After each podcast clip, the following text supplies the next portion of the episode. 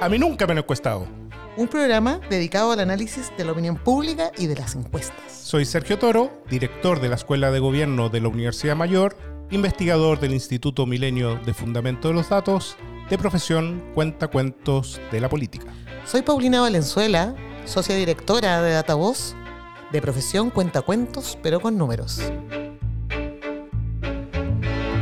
Hola, querido amigo Sergio. El Hola, Paulina, ¿cómo estás? El cumpleañero. Estuve, de cumpleaños. Ah, invité a todas las estrellas. Por eso estuvo Davor, Jimena y faltaste tú porque andás y no sé ah. dónde. Puerto eh, Varas, que. Estoy haciendo el despacho de Puerto Varas. ¿Qué te pasa? ¿Y en el sur? A, ver, a ver llover. ya que en Santiago no llueve, vine a ver llover al sur. ¿Cómo estuvo esa celebración con todas esas estrellas, rostros? Muy buena, muy buena, la verdad. Se comió harto, se tomó mucho. Davor me, me, tomó el mejor vino. Oh. excelente, excelente. Ya, pero yo te debo mi regalo y tenemos, em, y lo tengo muy presente. Así que volviendo a Santiago, celebramos, excelente, amigo. Celebrar, tenemos que celebrar. El capítulo número 4. Bien. Capítulo número 4. Capítulo número 4 de, nuestra segunda temporada. Exacto. Que tuvimos mucho éxito en la, en la, en la anterior, ojo. Nos no fue bastante bien en la, en la cantidad de personas que nos escucharon en, en, el capítulo anterior que estaba relacionado con la elección de la Convención Constitucional y las encuestas que eh, se desarrollaron en ese momento. Consejo Constitucional, perdón. Es que somos muy entretenidos, muy entretenidos. Eso es. Súper entretenidos. ¿Qué tenemos para hoy, querido amigo? Tenemos, tenemos un gran invitado. Tenemos ah. a, a, un invitado además que es muy influyente porque tiene un sistema de, de información y también, pero también de análisis en, en, la tercera que todo el mundo conoce que se llama match constitucional o match electoral. Me refiero a don Jorge Fábrega ese. Bueno, sí, gran invitado. Jorge es académico de la Universidad del Desarrollo, em, sociólogo, economista, una mezcla muy buena, digamos, eh, y además socio de Datavoz. Así que vamos a conversar con él de cosas muy, muy interesantes, muy entretenidas. Así que adelante con nuestra entrevista del capítulo 4. Bueno, estamos con un tremendo invitado, eh, Paulina. Eh, tremendo invitado por varias razones. Una, eh, porque uno de, los cientistas políticos y, digamos, y académicos muy prestigiados en nuestro país. Pero además porque él ha logrado también insertarse en el mundo de las encuestas y otros mecanismos también que están dando vuelta en, eh, tanto, tanto mediáticamente como, como, en términos académicos. Y él logra combinar eso. Em, hablo de Jorge Fábrica, sin ese, porque ya me rotaron. Em, eh, y, y lo interesante de Jorge es precisamente su capacidad y su ductilidad, digamos, para poder hacer análisis mucho más académicos, pero también generar análisis para la ciudadanía. Y, uno, y yo creo que no, todos nosotros hemos jugado con el famoso match constitucional o match electoral, y que es un, un, trabajo que ha hecho Jorge ya desde hace mucho tiempo y que nos ha permitido, yo por lo menos, yo por lo menos, yo por lo menos, que no conocía muy bien a mis candidatos de consejeros constitucionales, me regí por eso. Entonces yo voté por la persona que me dijo el match constitucional. Qué Mateo. Eh, bienvenido, Jorge. Sí, bienvenido, Jorge. Muchas gracias. Bueno, gracias, gracias por la invitación. Solo un comentario de entrada para que no se me vayan a enojar los colegas cientistas políticos. Yo soy de formación economista y sociólogo, así que cientista social, dejémoslo, porque si no los cientistas políticos se, van a enojar. Reconocer, digamos, que, ah, trato temas de política, pero vengo de otra formación original. Sí, pues Sergio. Oye, Pero lo reconocemos, lo reconocemos. Ah, no, es tu colega, Sergio, no es tu colega. No, colega igual, colega igual. Sí. Oye, oye, qué bueno, qué bueno que, que estemos con Jorge. Tenemos varios temas que conversar. Eh, ha estado nutrida la agenda. Y además un rasgo de Jorge que yo quiero mencionar que es importante, es un activo tuitero, digamos. Así que es como el, eh, es un rostro tuitero. Así que tenemos que aprovechar esa oportunidad que lo tenemos aquí también para comentar un poco lo que ocurre en el ecosistema. cuando Jorge responde, cuando Jorge responde tu Twitter, es como chuta, a ver cómo, cómo vuelvo a la contrarrespuesta, ¿no? No, no, no, conversar, conversar, es conversar. Espacio de conversación. Oye, Jorge, yo, bueno, para partir la conversación, tenemos un par de temas que queremos conversar contigo. Eh, primero, si nos puedes contar un poco más respecto de este ejercicio que hiciste en conjunto con la tercera que creo que, como decía Sergio, fue una herramienta bien útil para orientar probablemente a mucha gente que estaba muy perdida en el tema de los candidatos y candidatas al Consejo Constitucional. Así que si nos puedes contar un poco de eso, ahí te vamos haciendo algunas preguntas para. Ya, perfecto. Mira, em, ese ejercicio tiene, partamos por su utilidad, tiene, yo creo, dos, dos, dos usos prácticos eh, útiles. ¿ya? El primero es que efectivamente puede ayudar espero que así haya sido, a un voto informado. Después voy a explicar un poco por qué. Eh, y, lo segundo es que permiten, además, eh, al ser utilizado eh, de la manera en que, en que, en que lo hicimos, en ese caso, de, el análisis que se hicieron de las respuestas, para prospectar lo que iba a pasar en ese cuerpo colegiado, en el caso de, de la convención constituyente cuando partí, y después en el Parlamento y ahora con el Consejo Constituyente, para poder ver eh, a partir de, digamos, de la distribución ideológica que se da dentro de estos cuerpos, eh, anticipar más o menos eh, cómo, irá operando. Funciona bastante bien esa prospección para el caso de la Convención Constituyente y bueno, vamos a ver si, si, sucede lo mismo ahora con, con el Consejo. Entonces, ¿por, qué, ¿por qué sirve para un voto informado? Y ahí, mira, esto, eh, la técnica que está detrás, yo, yo la, estudié en el doctorado y la enseñó en, el doctorado en el que yo hago clase eh, desde hace ya bastante tiempo. Y mm, la verdad es que para mí haberlo hecho para la convención constituyente era un ejercicio más, en realidad. No, no, le daba la importancia que siento que en algún minuto adquirió y que eh, modestia aparte, creo que, motivó a otros a hacer ejercicios parecidos. Yo después apareció eh, el Fundamento de los Datos, apareció Ann Hoster haciendo ejercicios similares. ¿Ya? Entonces, Los copiones, vamos a decir. No, no, no, sí, sí, sí yo, yo también soy copión en ese sentido. Se defienda el copión. No, no, sí, sí. No, sí, broma. Es para darle otro, otro tono a nuestra conversación. Eh, eh, esto, esto viene de los 80, 70, sí, así que viene, viene de larga data. Claro. Ya, y, y, y, yo lo hice primero porque eh, como un ciudadano más y se acercaban las elecciones, quedan algo así como dos semanas en la elección anterior, la de convención constituyente, y, yo la verdad no conocía los, los y las candidatas de mi zona. Y empecé ya, yo me dedico a analizar eh, análisis político y no conozco los de mi zona, un, poco, eh, eh, un poco innombrable, ¿no? Entonces me puse a averiguar y de repente me encontré, sin buscarlo, con este ejercicio que ya había hecho la tercera, ¿ya? De preguntar a los candidatos. Eh, pero yo lo miré y, lo hice, un match constituyente como, como lo hicieron todos, y dije, no, no, esto, esto está, aquí se está perdiendo información.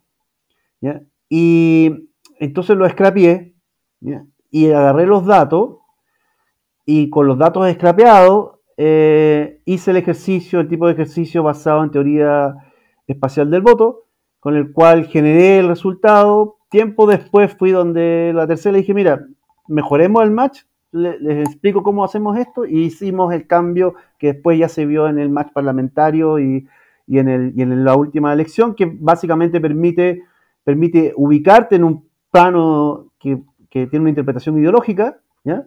y, ver, por lo tanto, la distribución de los distintos candidatos, candidatas y, finalmente los que fueron electos. Entonces, así, en la vez anterior, eh, fue un impacto porque la gente en general no sabía quiénes eran estas personas que habían sido elegidas, porque muchos de ellos eran completamente desconocidos, estaban, acuérdense, en la lista del pueblo, que después la gente más o menos los pudo identificar ideológicamente dónde estaban, pero al comienzo nadie tenía idea de quién era quién.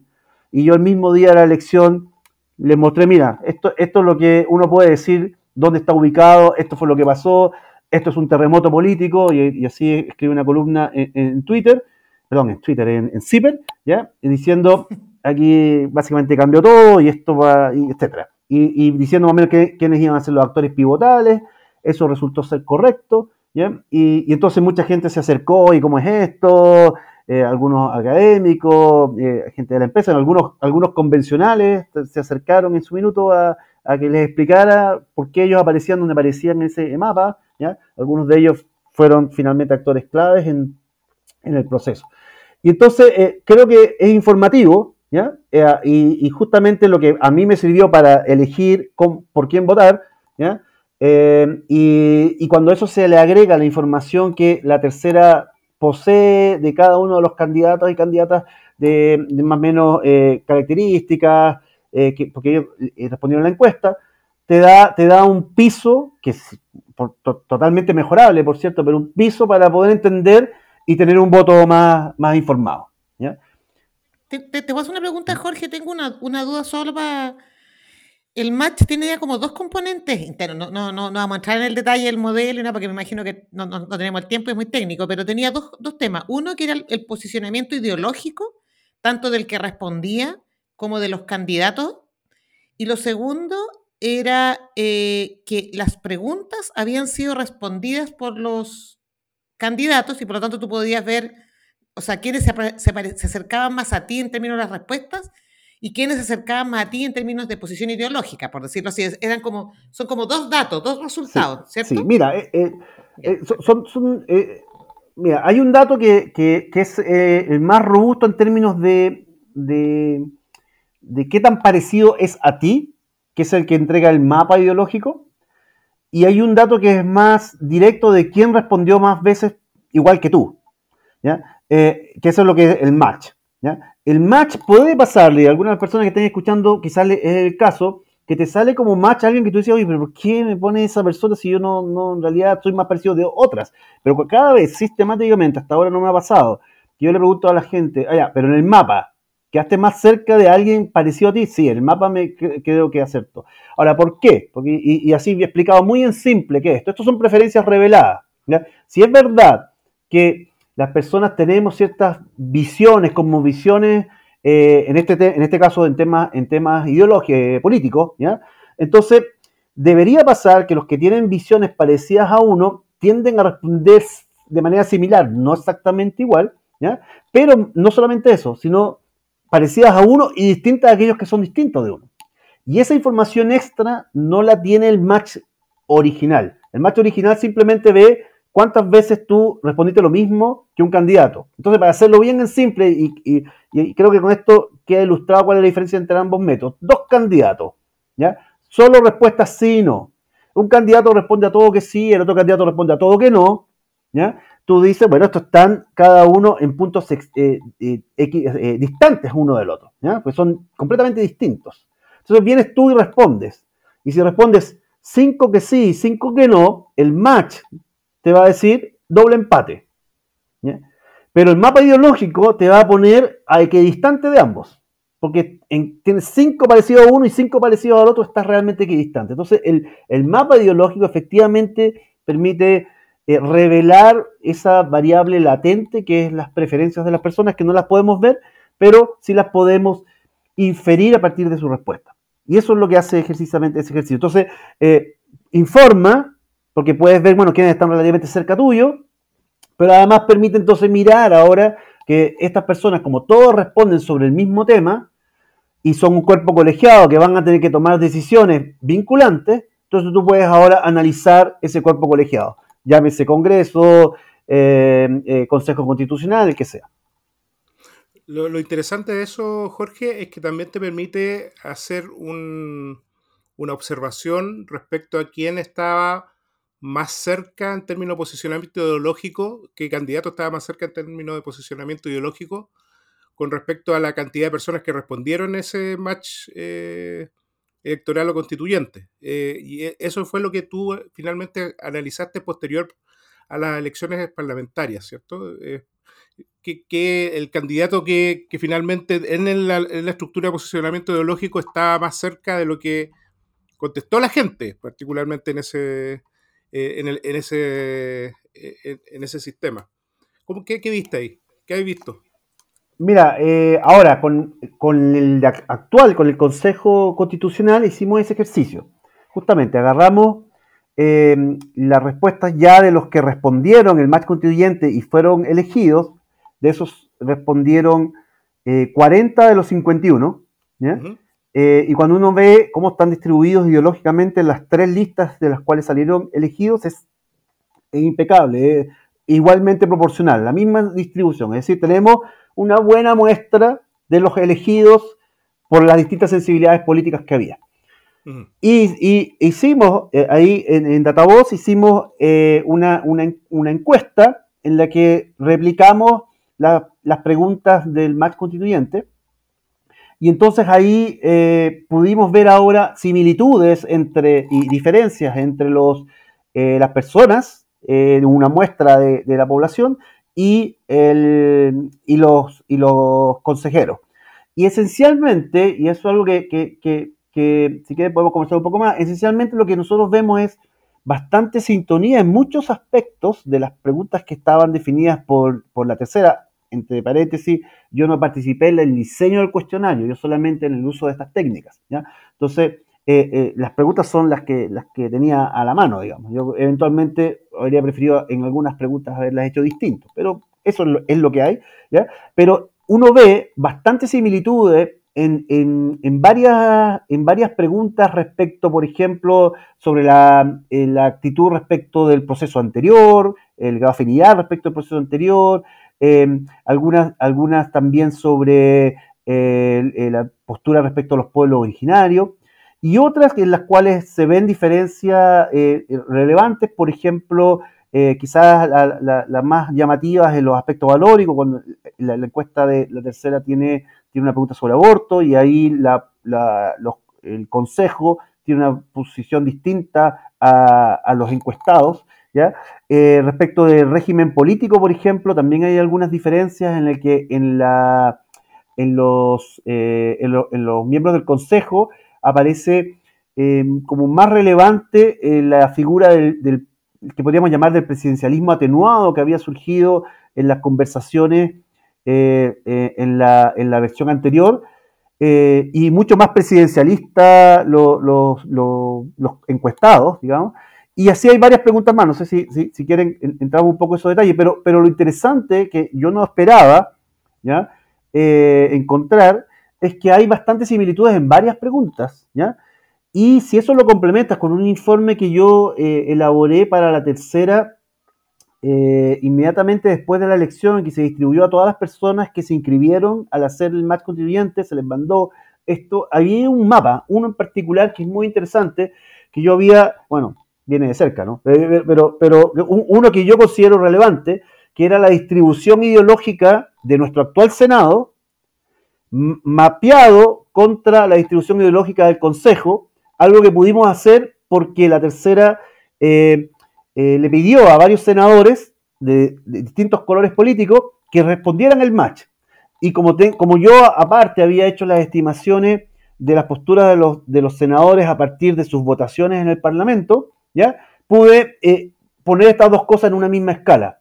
Y el resultado esencial es que, más allá de la imagen pública que tiene eh, eh, el Partido Republicano con algunos personajes bastante pintorescos que los ponen muy, muy, muy a extrema derecha, la distribución de los republicanos que están en el Consejo son exactamente igual, pequeñas diferencias, un poquito más a la derecha, sí, que la UDI tienen, una distribución parecida a la UDI que está en el, en el, Senado. Entonces, para hacerse una imagen, si uno dice, bueno, ¿qué, es lo que uno debería esperar? Dado que el Senado son 50 y ahora el Consejo 51 con uno que va a renunciar también son 50, es como si tuvieras el mismo Senado, pero con más escaños de la UDI. Eso es un poco lo que uno debería esperar que suceda ¿ya? Eh, eh, en, el, andar del Consejo Constituyente.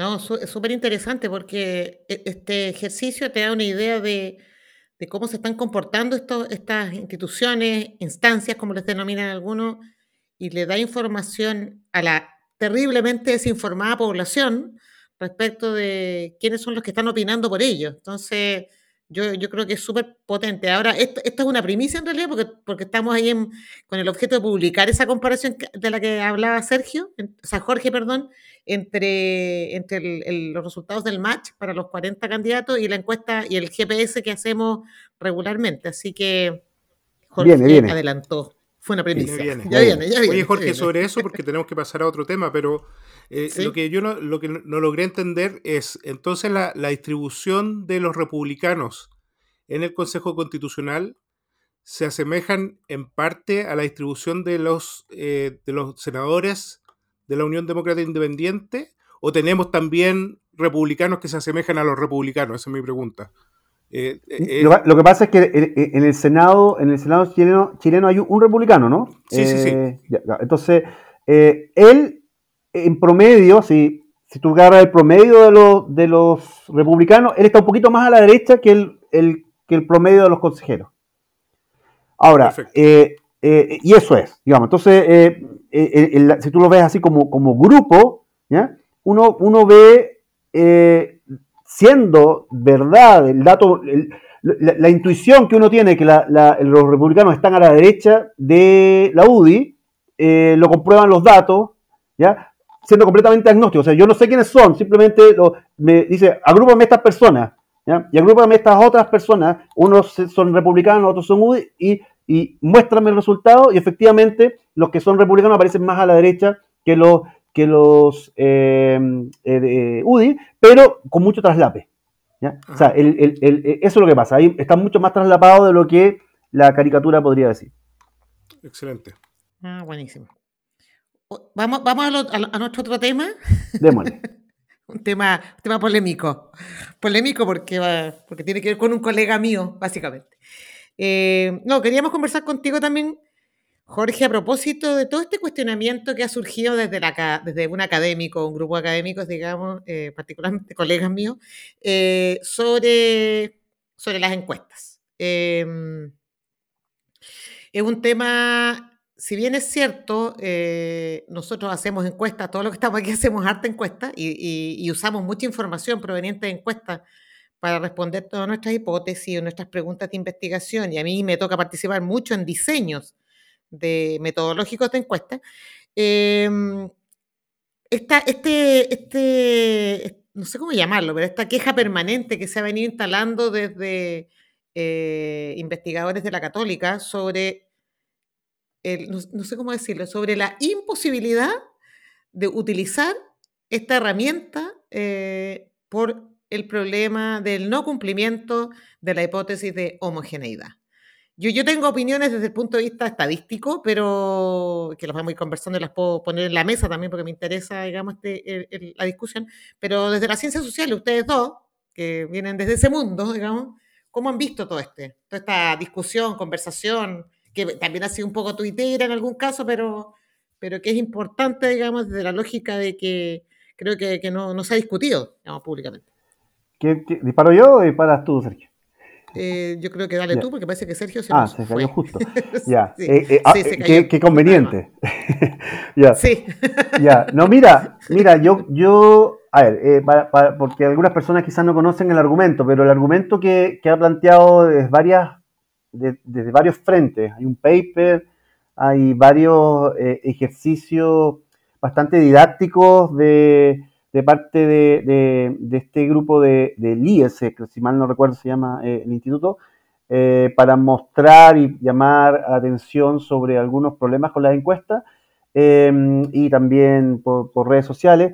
Ellos esencialmente eh, tienen varias, varias críticas. las críticas de segundo orden yo creo que incluso son compartidas por las mismas personas que están en el mundo de las encuestas, así que no entremos en ellas porque son son, eh, no, hay novedad en eso. Quizás la principal crítica es la que tú mencionabas, es la crítica a lo que denominan el principio de homogeneidad, ¿ya? y que desde el punto de vista estadístico, ellos plantean, mira, los humanos somos heterogéneos, ¿ya? y por lo tanto de una muestra de humanos no, no sé eh, lo que opinan los que no fueron muestrados. Eh, y eso tiene un, efecto importante a la hora del diseño de, una encuesta porque tienes una tasa de no respuesta que son relevantes eh, cada vez más, incluso en, las encuestas cara a cara, ¿ya? que usualmente tienen menores tasas de no respuesta, y por lo tanto inferir de la complejidad de ese, de ese grupo de humanos a partir de 700, 800, 1000 o un poco más de personas, es un ejercicio, a juicio de, ellos, que, no se puede hacer. Eh, o sea, esencialmente hay no información sobre el que no responde. Claro. Desde el punto de vista estrictamente estadístico, la, crítica tiene un asidero. Efectivamente, uno puede decir, mira, yo, si alguien no me respondió, no sé nada de él, y si a eso eh, no, el supuesto de homogeneidad no se aplica, se sigue de eso que efectivamente no hay, no hay eh, nada que se pueda decir. Pero el problema es que, eh, eh, y, aquí yo lo quiero decir con todas sus letras, eh, el problema es, ¿vamos a hacer estadística o vamos a utilizar la herramienta estadística para hablar de nuestros sujetos de estudio que son humanos? Porque si vamos a hacer eso segundo, la crítica al, concepto de homogeneidad está mal planteado. Por varios motivos. porque por miles de otros estudios y por 100 años o más, sabemos que los humanos somos homofílicos, es decir, tendemos a juntarnos con otros que somos parecidos a uno, ¿ya? Somos influenciables y estamos interrelacionados. Entonces, si, el problema está en si el diseño efectivamente identifica o no grupos relevantes o no. Si llega a identificar grupos relevantes, el cuestionamiento sobre, sobre el concepto de homogeneidad tiene un asidero estadístico, o sea, efectivamente tú tienes que hablar con márgenes de incertidumbre, pero no tiene el que él plantea, o ellos plantean, digamos, eh, que no puede saber nada. Y es muy simple, o sea, si, yo hago un instrumento para medir, por ejemplo, ideología, ya que estábamos hablando antes del match constituyente, para medir ideología, y, ese instrumento que puede ser de diversos tipos, puede ser eh, eh, describir esa variable latente ideológica a partir de conductas o de votaciones o de opiniones. O puede ser que yo tenga una escala que yo diseñé como la clásica izquierda-derecha, digamos, y ubícate ahí, o sea, cualquiera, ¿ya? Y elijo, y, cuando tengo eso, por ejemplo, identifico una persona, mira, esta persona es de derecha, por decir algo. ¿ya? Y empiezo a mirar qué me responde esa persona sobre educación, salud, eh, eh, aborto, eh, formas de gobierno, etc. Y, y les hago un perfil a esa persona, nadie me puede decir realmente que no voy a saber nada de la gente de derecha con eso que es exactamente el tipo de conclusiones que, San Martín y sus colegas están proponiendo. Entonces, eh, es sociológicamente errado, a mi juicio, el argumento, pero para no ser tan, tan, tan categórico, digamos, hay un espacio de intermedio, digamos, porque es cierto que la hipótesis de completa homogeneidad es una hipótesis cuestionable, ¿ya? Eh, pero no es menos cierto que la de no sé nada es igualmente cuestionable. Y cuando se trata de seres humanos, ¿ya? Es entre medio donde está el juego. Entonces, si yo, le, yo más bien les propongo a San Martín y colegas, bueno, ahí tienes un juego estadístico de distribuciones posibles. Juega con esas distribuciones posibles de cuán informativo es o no un subgrupo de la población respecto del total y muéstrame esos resultados con esas distribuciones para ver qué tanto realmente nos están informando del total de la población. Ahí está, regalado el paper, ¿ya? Pero, pero, pero ese tipo de cosas sí sería útil, porque el ejercicio que están haciendo eh, confunde más que, más que ayuda a entender o la utilidad que tiene estas herramientas de encuesta y, que se mezcla con otras cosas que sí yo creo que tiene razón sobre encuestas específicas que han criticado. ¿Ya? Eh, entonces todo eso se mezcla. Claro, pero además mezcla mucho los tipos de errores, ¿cierto? Porque en, en, un, en un caso mezcla el error muestral y dice, bueno, es eh, eh, prácticamente imposible que 700, 700 personas puedan representar al, al universo. Pero ahí, hay una, ahí está criticando el error muestral. Luego dice, pero además las personas no contestan eh, y por tanto está criticando básicamente el problema de no respuesta y el error de no respuesta de, las encuestas. Entonces, la mezcla que hace fundamentalmente es, una mezcla en la crítica que no se entiende mucho hacia dónde, hacia dónde va. Eh, sin embargo, tiene un punto también eh, bien interesante que el que dijo Jorge al final, eh, el, tratar de entender también muestras más pequeñas de grupos más pequeños, habla de la Araucanía, por ejemplo, San Martín, pero cuando tú haces una encuesta en zonas, nosotros en la POP hicimos eh, sobre muestras eh, eh, junto con Datavoz en, en, aquella época, hicimos sobre muestras en la Araucanía, pero también tenemos los mismos problemas, es decir, porque también son muestras finitas, más acotadas, pero también son muestras de donde tú tienes que em, tienes que finalmente representar un grupo más pequeño, pero finalmente representarlo igual. Y no hay no respuestas, hay problemas también de, cobertura, etcétera. Entonces, eh, eh, eh, o sea, a menos que hagas un censo, eso no te sirve tampoco, ¿no? No, claro. Yo, yo, bueno, ahora yo les voy a decir desde donde yo veo el problema y el planteamiento. Yo, yo, como dice Jorge, coincido que en algunas, algunos elementos de la crítica eh, tienen sentido desde el punto de vista estadístico, matemático más puro, digamos, por decirlo así. Tiene razón cuando dice en realidad los que no responden, no, tendríamos por qué suponer que opinan igual a los que sí responden. Pero yo creo que detrás de todo esto, desde el punto de vista estadístico, hay un desarrollo súper grande, extenso, de más de 80 años, de personas que están, se han dedicado a desarrollar métodos, eh, específicamente en el área de diseños muestrales, para, para resolver esta pregunta de cómo saber qué piensa una, población sin tener que ir a observarla completa. Y es efectivo que aun cuando hay no respuestas, hay tasas de no respuesta bastante altas en algunas, utilizando algunos mecanismos, también es cierto que esa también se ha investigado. O sea, con esto quiero decir que ahora también hay técnicas, digamos, y que se han desarrollado para poder corregir y tratar de aproximarse de la mejor manera posible no existe la solución perfecta, evidentemente. Ni siquiera la muestra es una solución perfecta, digamos. Pero para poder aproximarse a conocer rasgos de la población. Em, yo creo que lo que a mí me falta en esta discusión que además de que comparto completamente con ustedes la visión desde las ciencias sociales y desde la estadística, considero que hay una crítica válida, pero también hay mucho que se ha investigado y se ha trabajado para resolver estos problemas de no respuesta, los sesgos de las distribuciones en términos de las muestras finales, en fin, es que no hay una solución alternativa, no se propone una solución. entonces no nos podemos quedar todos los que nos hacemos preguntas de investigación si una herramienta tan clave como es la encuesta, aún que tenga un montón de errores. Lo que uno trata de controlar son los errores, los sesgos, en fin. Y, evidentemente hay encuestas que son mejor hechas que otras, digamos, y evidentemente hoy día conviene más utilizar ciertos modos que otros, pero también es cierto que hay una serie de dificultades. Entonces, creo que lo que más me incomoda a mí de todo este cuestionamiento es que no veo la solución alternativa, porque no nos podemos quedar sin mirar y escuchar a la población. O sea, de hecho hemos conversado en otras instancias que hoy día probablemente las encuestas sean el único método que tenemos para conocer qué es lo que está pensando la población. No hay otra. Y uno se preguntaría, Pauli, por ejemplo, ¿entra dentro de la crítica encuestas como las encuestas de hogares, como la CACEN, entra dentro, dentro de la crítica de San Martín? En su paper sí. Sí, la CACEN sí. Sí, la CACEN sí. Hace, mismo, hacen la misma crítica. A la CACEN, a la, de, a la de Pueblo Originario y a, y a CADEM. Sí, CADEM, exactamente, y a, Pulso Ciudadano también, a la de Activa. Eh, pero básicamente, en el caso de la CACEN, su crítica va por el lado de la estimación de los ingresos. Eh, ahí por la no respuesta, por la subdeclaración. O sea, es una, es una crítica bien fuerte que se entiende.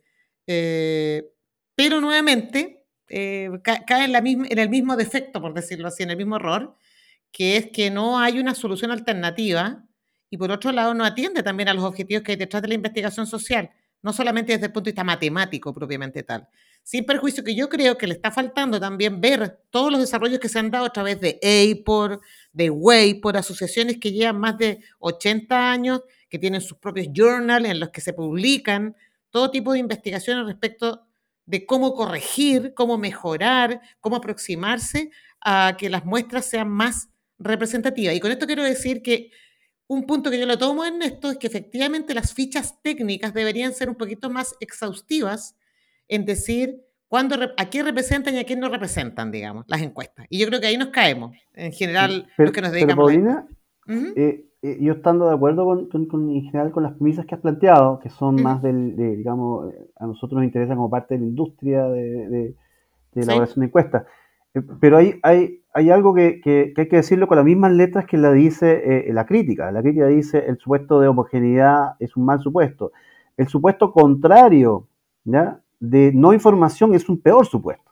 en términos, en términos de ciencias sociales. Entonces, yo, yo, o sea, uno toma la crítica, efectivamente, no, no, somos, no somos completamente homogéneos y, y, verdad que tú no puedes hacer el símil perfecto, digamos, de, que tú agarras una muestra, como agarras una cucharada de sopa para saber si está salado o no, que es un ejemplo que él, hace poco comentaba, ¿ya? Eh, pero eso no convierte en un mejor argumento, el argumento de decir que no puedo saber nada del fenómeno social porque tengo solamente X cantidad de personas encuestadas. Eso, eso es un error, en términos de ciencias sociales, eso es un error.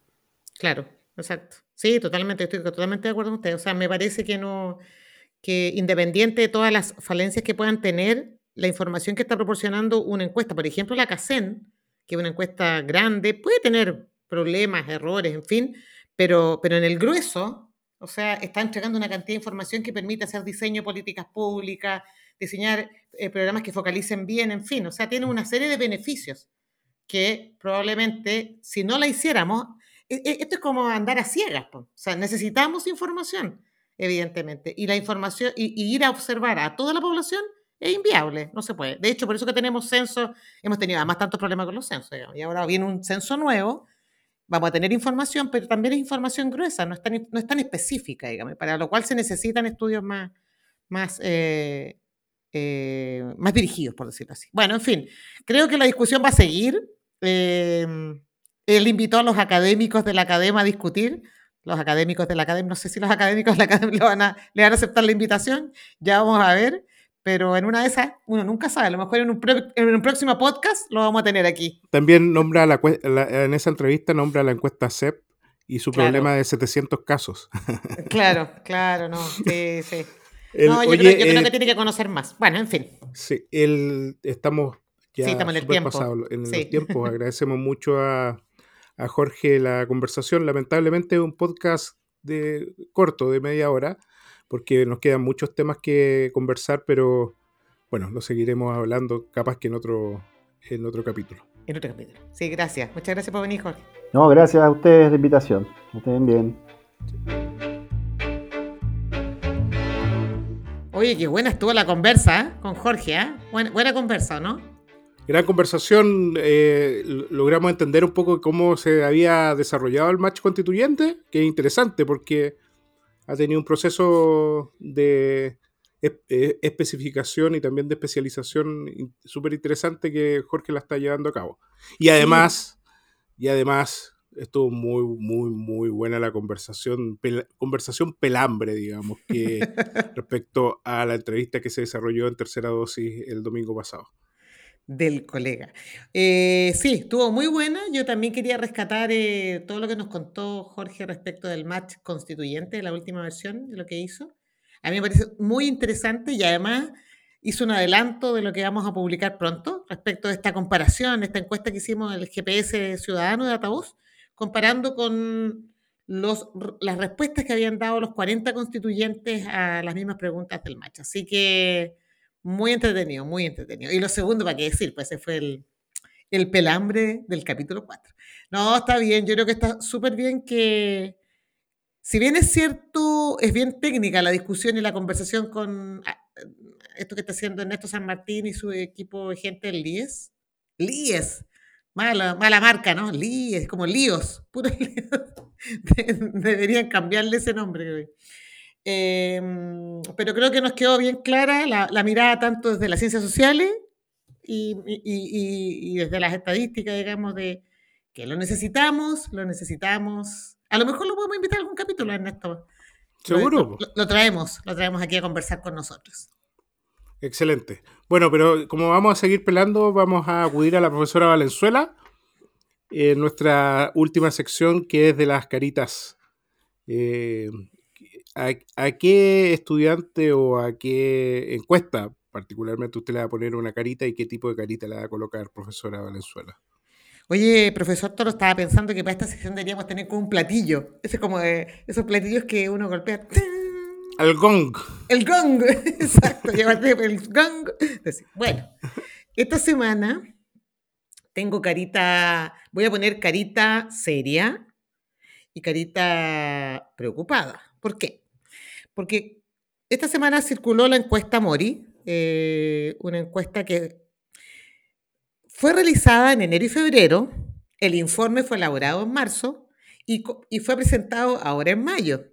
¿Cuál es el tema de esta encuesta? El primero, digamos, es que me parece que habían algunas preguntas que, si bien es cierto, son independientes del periodo en que se realizan y por lo tanto da lo mismo cuando se hayan hecho y reportarlas cuando uno quiera, eh, eso, la libertad del investigador, está bien, pero hay otras que evidentemente son muy eh, estacionales, por decirlo así, y depende del periodo en que se haga. Entonces yo creo que ahí, eso podría decir que es un error metodológico, error técnico, Creo que es bueno cuidar eso porque de alguna manera ensucia un poco eh, eh, la entrega y pone en cuestión los resultados de la encuesta. Y el segundo tema, y yo creo que ya lo hemos discutido y lo discutimos particularmente en la temporada anterior respecto de criterios técnicos mínimos que uno debe cuando compara encuestas. Y esta encuesta en particular fue hecha mediante un panel online y no cara a cara como toda la serie anterior que, ves, que, que se había venido presentando.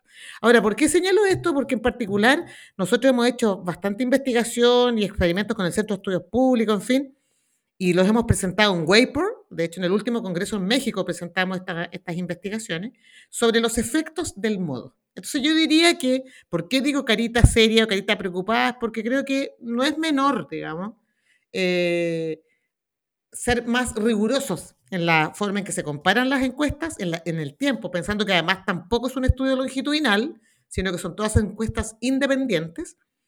Y lo segundo es que en las fichas técnicas eh, conviene siempre reportar de manera más precisa eh, las tasas de respuesta o, o, cómo les fue, digamos, con un estudio de esta naturaleza. Eh, así que mi carita preocupada o seria esta semana es para la encuesta Mori.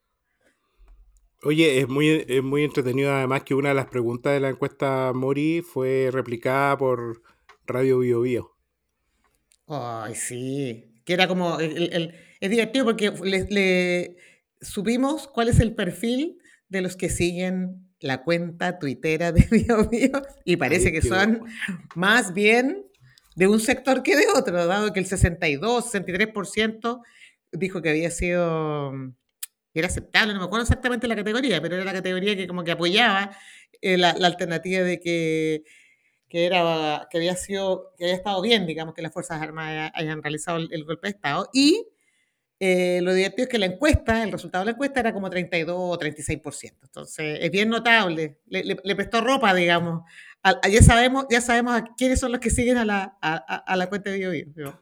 Ah, y lo otro que quería mencionar que una tal cosa que me, sí me llama atención. Y Muchati, eh, tal vez TikTok y Muchati ya están haciendo un match eh, importante. en una de esas. Y lo otro que me llamó la atención es que nadie de los medios reparó en estos temas, en lo que acabábamos de mencionar respecto de la temporalidad de la encuesta. Es bien curioso. Yo vuelvo a tirarle las orejas a los periodistas, con respeto, con respeto, pero encuentro que tienen que fijarse más en ese tipo de detalles porque evidentemente las conclusiones pueden ser distintas. Eh, uno tiene que ubicar eh, temporalmente eh, ciertas, ciertas preguntas y por lo tanto las conclusiones también tienen un contexto temporal. Eh, ya no les voy a pedir que se fijen en la ficha técnica, en el modo, en, el error muestral, en fin, esas cosas ya. Ok, eso ya lo vimos la temporada pasada. Pero al menos esto a mí me parece bien central porque ha circulado muchísimo eh, los resultados de la encuesta. O sea, se ha, en distintos medios, en conversaciones, y está bien, está bien que se promuevan los resultados de la encuesta, pero también es cierto que hay que hacer las lecturas eh, correctas o adecuadas y no confundir a la opinión Así que Así es. ese es mi comentario de la semana. bueno. Excelente. Ah, hay algo que no habíamos dicho, que no había comentado respecto de la participación hoy día que tuve en un seminario de la IM, que cumplió sus 38 años, y eso era un momento para celebrar. Y en este seminario que se hizo durante la mañana, este miércoles, prim, perdón, 31 de mayo, eh, presentamos los resultados de un estudio que, sobre el ánimo el ánimo de los ciudadanos chilenos, en fin. Y solo quería rescatar tres datitos, a ver si alcanzamos y nuestro querido amigo Davor me lo permite. Voy a decir tres datos que me parecen súper centrales. Uno, una pregunta que les dijimos, que le hicimos a las personas es si, cuál es el sentimiento que ellos consideran que predominaba hoy día entre los chilenos.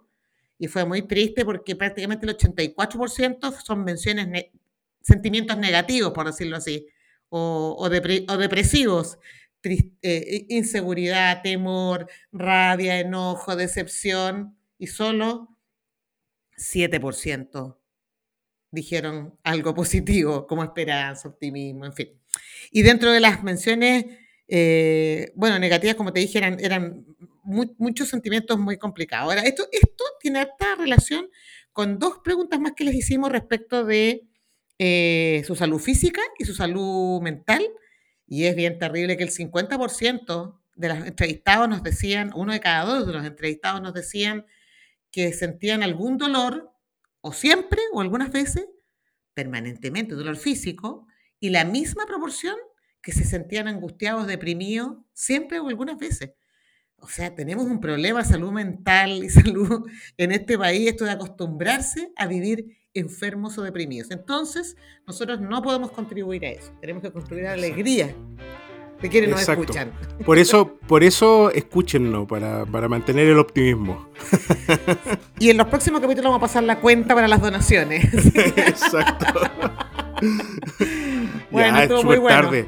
Ya, sí, ya tarde. Ya. Sí, ya. ya. Listo, suficiente. Vámonos. Ya, suficiente. Listo. Abrazo. Chau, chau.